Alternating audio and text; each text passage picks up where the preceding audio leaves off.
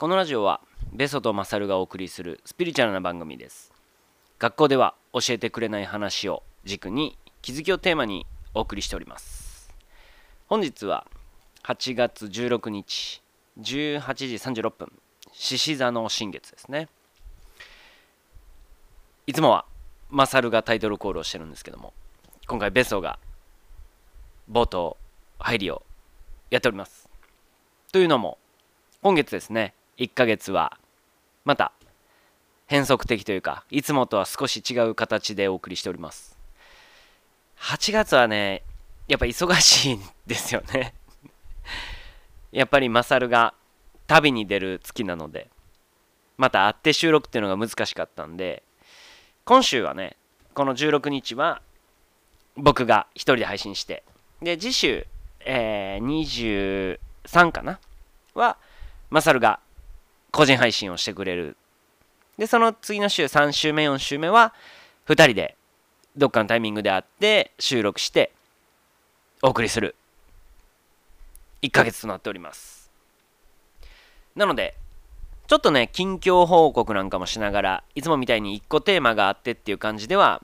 ない配信になります。で僕の方はね、えー、先月から言ってたキャンプの話と。まあそこでの気づきだったりなんか得たことなんかをちょっと話してで次週ねマサルの個人配信ではマサルの旅の話なんかをね聞けたらなと思っております。ということで前から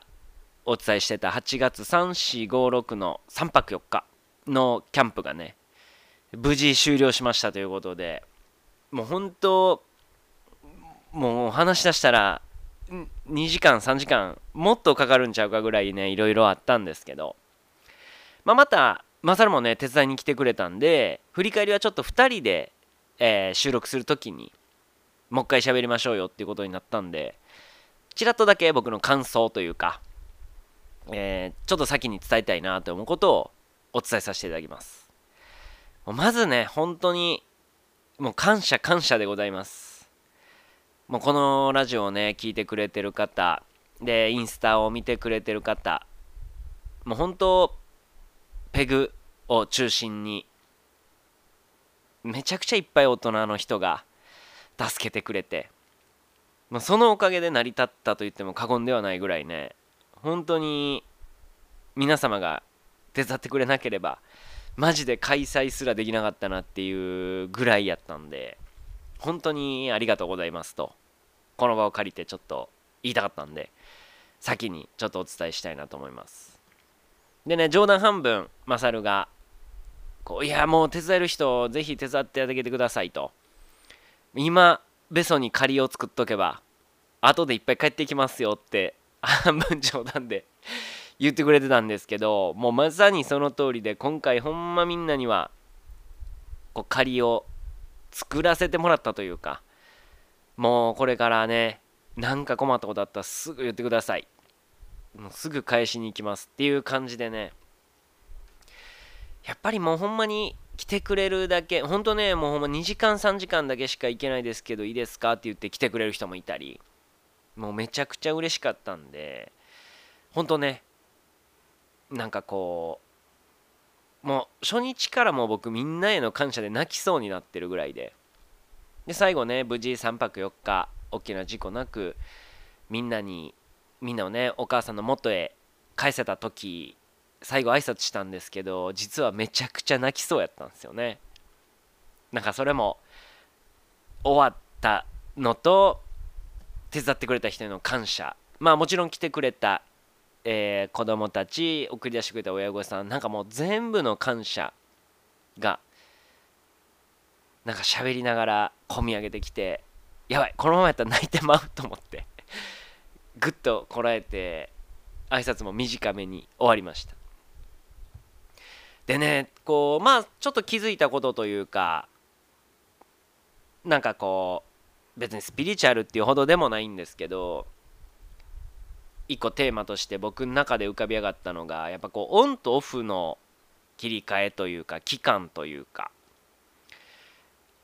もうねこの2ヶ月ぐらいですかね6月ぐらいから本格的にこう準備に追われるようになって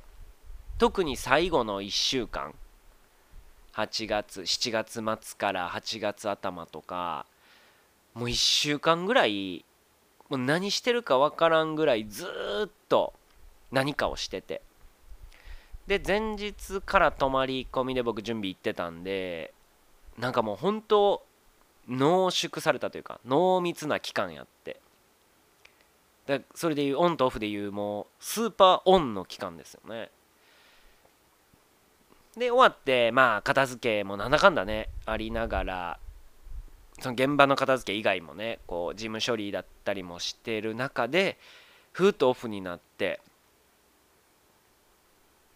なんかこうオンとオフの差というかっていうのを改めて感じて。そういやいつこんなハードなオンの期間だからまあそう睡眠時間が2時間しかないみたいななんかねこう過密スケジュールのオンみたいなのってなんか避けてきたというかそうならないように生きてきたこの1年ぐらいで前いつやったかなと思ったらそれが弥勒塾のオープンしますっていう時に見た物理的な場所のオープンより、まあ、ホームページ作ったりインスタ作ったり集客どうしようっていう時がやっぱ別の仕事しながらそれもやってっていうので本当に2つの仕事を一人の人間がやってるみたいな時ねそれが起きたんでそれがもう1年半前とか。でああそういえばあの時以来1年ぐらいなんか全然オフに生きてたなっていうのを改めて。別に反省でもないんですけどまあもっと頑張れたなというか頑張らなあかんかったんかなっていうまあ反省もちょっとあったり。でこれよりしんどいことってあったんかなと思ったら30ぐらいでやったカフェの店長ですね。あの時も言うたカフェの立ち上げって物理的な準備の量がやっぱやばくて。でもちろんそれ1人じゃなくてオーナーがいて店長の僕がいて料理長のシェフがいてスタッフもいてやったんで、まあ、ある程度ね役割分担みんなそれぞれめっちゃ準備に大変に追われてるみたいな感じだったんでなんかこう自分一人でてんてこまいみたいなことってあんまなかったんですけどでもあの時が今回のキャンプの準備に奔走するオンのハードなやばいマジ寝る時間ないみたいな時の比べる対象というかって考えたら種類は違うけどまあ一緒ぐらいハードやったんかなっていう。で今回ねそれと比べてどうやったんやろうってなったらやっぱりうーんなんかこう全責任が自分にあるっていうなんか責任感っていうのがやっぱり辛さ辛さというか負荷になってくんのかなっていう。だその負荷がね今回なかなかハードなレベルで来たんでその荷が下りた時の体の軽さたるや。もう生きた心地がしないのが終わってああなんか生きてるわみたいな。しかも無事終われたわよかったみたいな。まあ細かいねあれやこれやはあったんですけどそんなんが全部終われてよかったなと思います。でまたね、えー、その生徒さん生徒というか来てくれたねせ、えー、子供たちの声というかもう楽しかったんでまた会ったらぜぜひ来たいですとかお、えー、親御さんからもね同じような声いただいてああ本当に無事成功してよかったなって言える回になってよかったですね。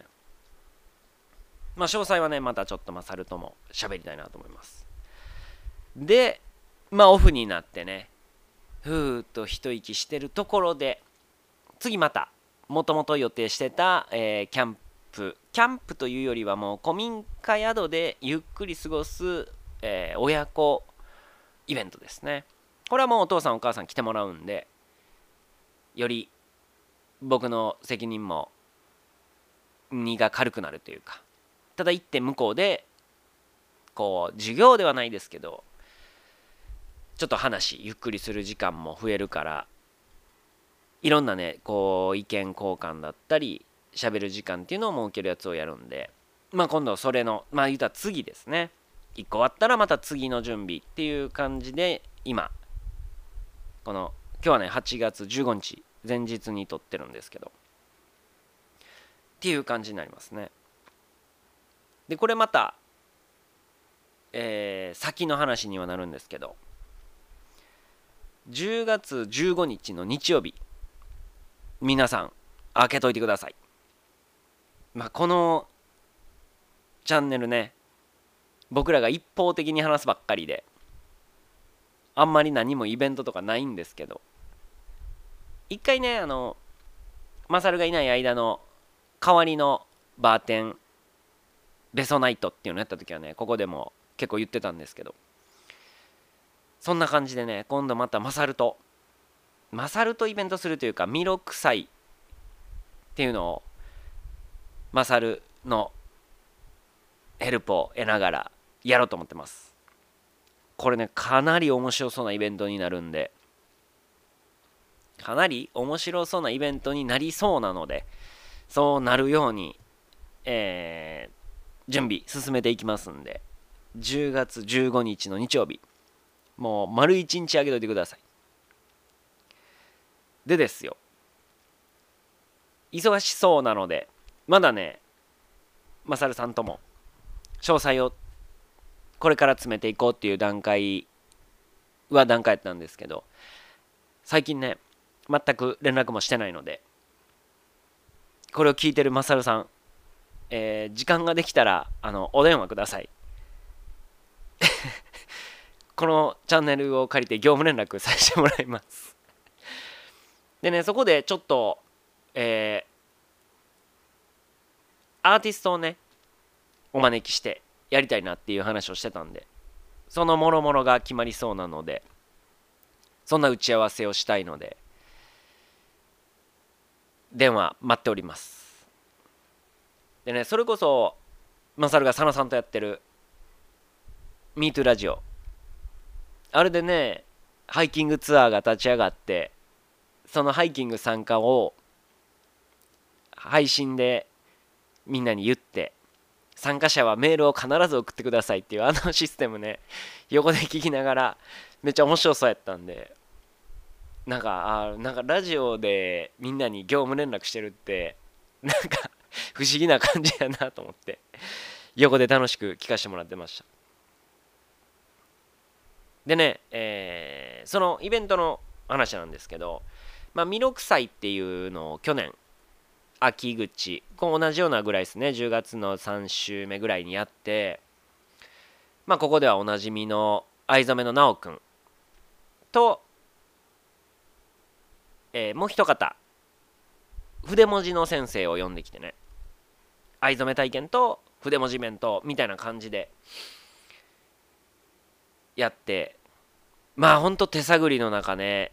なんかこう塾の盛り上がるイベントになればなと思ってやって。で結果ねほんとつながりのある人らが来てくれた、まあ、半分身内イベントというかまあ塾のイベントなんでね身内イベントでいっちゃいいんですけど。でそれをね今回ちょっとパワーアップしたいなってことで元から友達やった、えー、アーティストに1ヶ月前2ヶ月前ぐらいにチラッと言ったら「あ全然行くよ行くよ」って言ってくれて。その紹介をちょっとしたいなと思って今日は喋ろうと思うんですけどハンドパンっていう楽器皆さんご存知ですかね？UFO みたいな形をしててもう綺麗な神秘的な音色が鳴る。わりかし新しい10年20年経ってないぐらいの楽器みたいですね。でそれをやってる彼がレオ松本と言います。が来てくれる予定で。でもうほんとね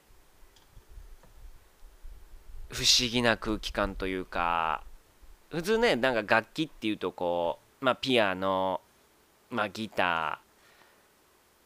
ーなんだろうあとバイオリンとか、まあ、なんか結構型にある程度ハマるというかまあジャンル分けされてる中でハンドパンってあれどういうジャンルなんだろうなってなるぐらい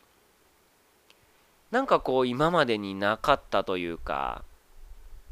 まあ鉄筋とかにちょっと雰囲気は近くなるのかな。金属を、まあ、手で叩くような音。っていう感じなんですけどまあその神秘的な感じっていうのをぜひ皆さんにお伝えしたい。でまたそのレオが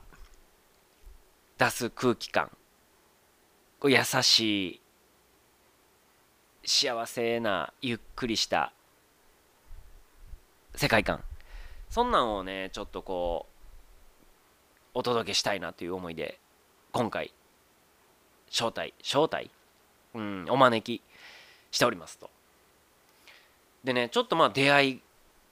からというかで当日ね、えー、まあいろんな話もしたいなと思うんですけどそう出会ったのがね僕が留学してた時でだからこのチャンネルであんまりね僕とマサルの昔話みたいなのをね1年目はねえー、マサルの旅の話する時にねちょこちょこ出てきたと思うんですけど最近ねいろんなテーマで喋ってたら自分たちの話をするまあ、えー、自己紹介じゃないけどするのもあんましてないよなみたいなのを結構思ってて。特にね最近知り合って聞いてくれた人とかはね最新の方から聞いていったら僕らがどんな人間やったかっていうのがねまああんま分かんないかなっていうのもでのもあって今月ねちょっとこう自分語りじゃないけどなんか近況報告も兼ねてなんかこんな話できたらなと思っての今月になっております。でそう僕がね留学した時ですね。僕普通に大学卒業して就活せずというか形だけ就活してで就活ももうなんか味わってみたかったから就活したみたいな感じですね。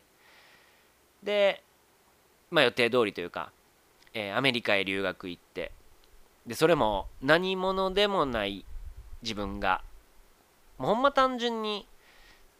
日本にないものを見に行きたいというか単純に世界ってどうなってんの？みたいなのを見に行きたい。っていうだけで行ったに近いですね。一応名目は語学留学なんでまあ英語喋れるまあ英語の勉強のために行くみたいな感じで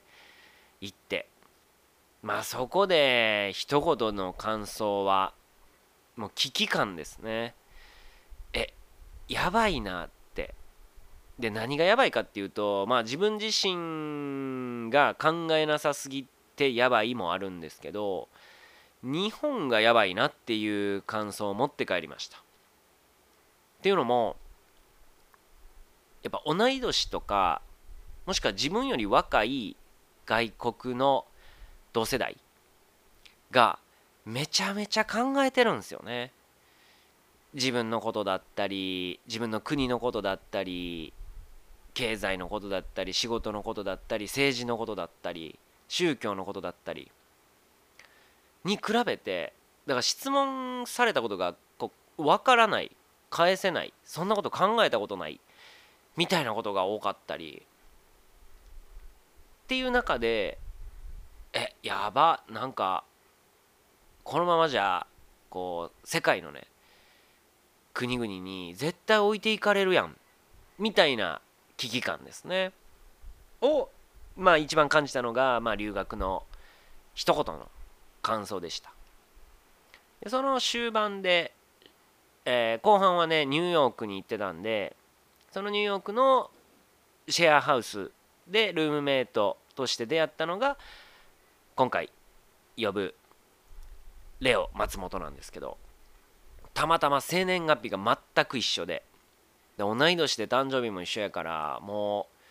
う会ったその日になんかこう親近感が湧いてというか仲良くなれたんですけどだもう22歳にして俺は音楽で生きていくからこう一本筋が通ったというかね。もう俺の人生は音楽界の太陽になることやから。っていうねもう何もなくて世界に何があんねやろな。英語の勉強しに行こう。みたいなふらふら行った僕からしたらもう眩しすぎてというか。え同い年やのにもうそんな自分の人生があるん？みたいな感じでね。もうめちゃくちゃ置いていかれた気がしたのがもうファーストコンタクトやったっすね。でそっから まあ2ヶ月ぐらい一緒に住んで毎日のように遊んでて。で最後の方はねでお前はどうするんってね。別にそんなに聞かれてるわけではないんですけど僕が勝手に思ってたというか。でそこでまあ僕からしたら見え張ってとか強がってみたいな感じではあったけどちょっと俺作家になるわみたいなねことを僕が宣言するというか言い始めるんですよね。それもやっぱでもう一人そこにはルーメイトがいて同い年のアパレルをやってる子やってでもうニューヨークの日本の、えー、ブランドでインターンシップしてて、まあ、その子は服で生きていくと。でレオは音楽で生きていく。じゃあ俺は作家で生きていくわ。みたいなね。ほんまその時のノリだけで言った。しかもそれが「おおなんでなんでなんか見つかった?」みたいな言われた時にブログを書いてて。そのブログに全然知らない人からねコメントをくれるタイミングがあってそれが嬉しかったからっていうだけやったんですよね。ほんまそんな軽いノリで。まあ言っちゃってというかもう言い聞かしてに近いんかな。ってなってじゃあ書くなら日本に帰らないとだねっていうのでその日ぐらいからもう早く帰りたいになりだしたかなっていうのが留学の終わりの方ですね。でだからそっからもう13年4年ぐらいの付き合いででもちろんね住んでる場所彼は横浜出身で東京に住んでたんででそっからもいろんな国海外へ回ってたんででその中で、まあおえー、関西へライブで来るから僕ん家泊まってとか。逆に僕が東京遊びに行ったタイミングで会ってとかをまあ年に1回とかのペースで会ってて。で僕が自費出版して本を出したのがそっから5年後ぐらい。なんかその時にモレオはすでに自分で CD とかも出してたからなんか先輩というか自分の道を自分で進んでる先輩として。でやっとできたんよって言ってまあ渡した時になんかめちゃくちゃ喜んでくれてて。でなんか褒めてくれていやお前すごいなってなってえな何が？ってなったらやっぱり言ってやらんやつがほとんどやでって。お前本書くってあのアメリカニューヨークで言ってた時からまあ時間5年ぐらいかかったけどいやほんまに出したやんみたいな。いややっぱその形にするっていうことをやるっていう1とやらないっていう0はもう全然違うと思うからいやすげえなみたいな話をしてくれてなんかやっぱそれって多分レオが 音楽をやっててまあライブやりながら CD っていう形にしてねやってきたからこそ思うことを言ってくれたんやなっていうのでなんかやっと仲間入りできたみたいな。でも僕はやっとスタートラインに立ってレオはもうそっから何個も上の先のステージに行ってるみたいなね。これ一生追いつかれへんのちゃうかみたいなレースを味わってましたね。でそっからまあまた年1ぐらいでああだこうだって言っててで塾をやりたいねんっていうのでこの34年前ぐらいかなに塾の話をしててで去年やっと塾ができたよっていうのもまあ一言 LINE で言ってた。塾をこうやることになりましたみたいな。で僕もいつかそうやって今回みたいにねこの塾イベントとしてこう音楽の先生みたいな感じで来てほしいなっていうのを思ってたんでそれが今回ね実現するってなって僕の中ではめっちゃ感慨深い回になるのでぜひ10月15日ですね開けておいてください。っていうまたみんなに助けてもらった僕がまたみんなに助けてもらう。今回はねやっぱ僕のいい見てほしいっていうものをね披露する感じになる近いんでなんかぜひ楽しみに来ていただけたらなと思いますね。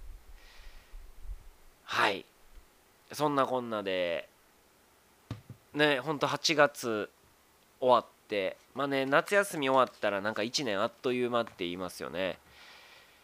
これが8月の半ばの配信でどうですかねなんか夏。この夏僕にとってはね結構忘れられない夏というか。で今日がちょっとゆっくりした一日やったんで久しぶりになんかこうふっとしてたらそういえば僕ね夏になると必ず見る映画があって。何年やろ？もう5年6年。10年は経ってないと思うんですけど必ずサマーウォーズを見るんですよね。皆さん見たことありますかね？えー、あれいつの映画やろ？2000下手したら20年前。それは言い過ぎかな。ちょっと調べてみよう。サマーウォーズいつの映画だろう、まあ、とにかく夏になったらね毎年僕は1回見るんですよ。で毎回泣きそうになるんですよね。あ2009年ですね。なので14年前。とかかな。もうほんと未来予知にも程があるというか。見たことある方はね分かると思うんですけども現代のこの2023年からこうなっていくんじゃないかとかこんな問題が起きるんじゃないかっていう内容をねもう2009年に描いてて。だからまだね多分 iPhone が出たばっかぐらいの描写なんですよね。ガラケー使ってる人もいたり。で今でいうメタバースでの問題がこう中心に描かれるんですけど。そこにねなんかいろいろ詰まってるんですよね。こう青春の甘酸っぱい感じと現代の抱える問題と日本人が代々紡いできた侍の魂と。いやーなんかこう見る年に1回ねなんかこう1年をこのタイミングで振り返るっていう謎の節目にもなってる夏休みにサマーウォーズを見るっていうね。なんかそんなんもね今日あった一日やったんで。ぜひ皆さんもねまだ見たことないよっていう人はぜひこれ見てほしいですね。はい。そんな感じで。8月獅子座の新月会。今月1ヶ月の1週目ベソが奈良からお送りしました。来週ねマサルさんどこからなんやろ？大阪からなのか長野からなのかどこから配信かはちょっと僕も知らないんですけど来週はマサルさんになんかね僕ももうだから232週間ぐらいかなキャンプ手伝ってもらった以来会ってないし特に連絡もしてないんでこの濃密な夏をどうお過ごしなのかを僕も楽しみに、えー、聞きたいと思いますんで最近のマサルさんのホットな話題をここで聞けたらなと思います。そんな感じで、えー、1週目終わりたいと思います。ではまた来週、えー、マサルさんにバトンタッチします。ではまた。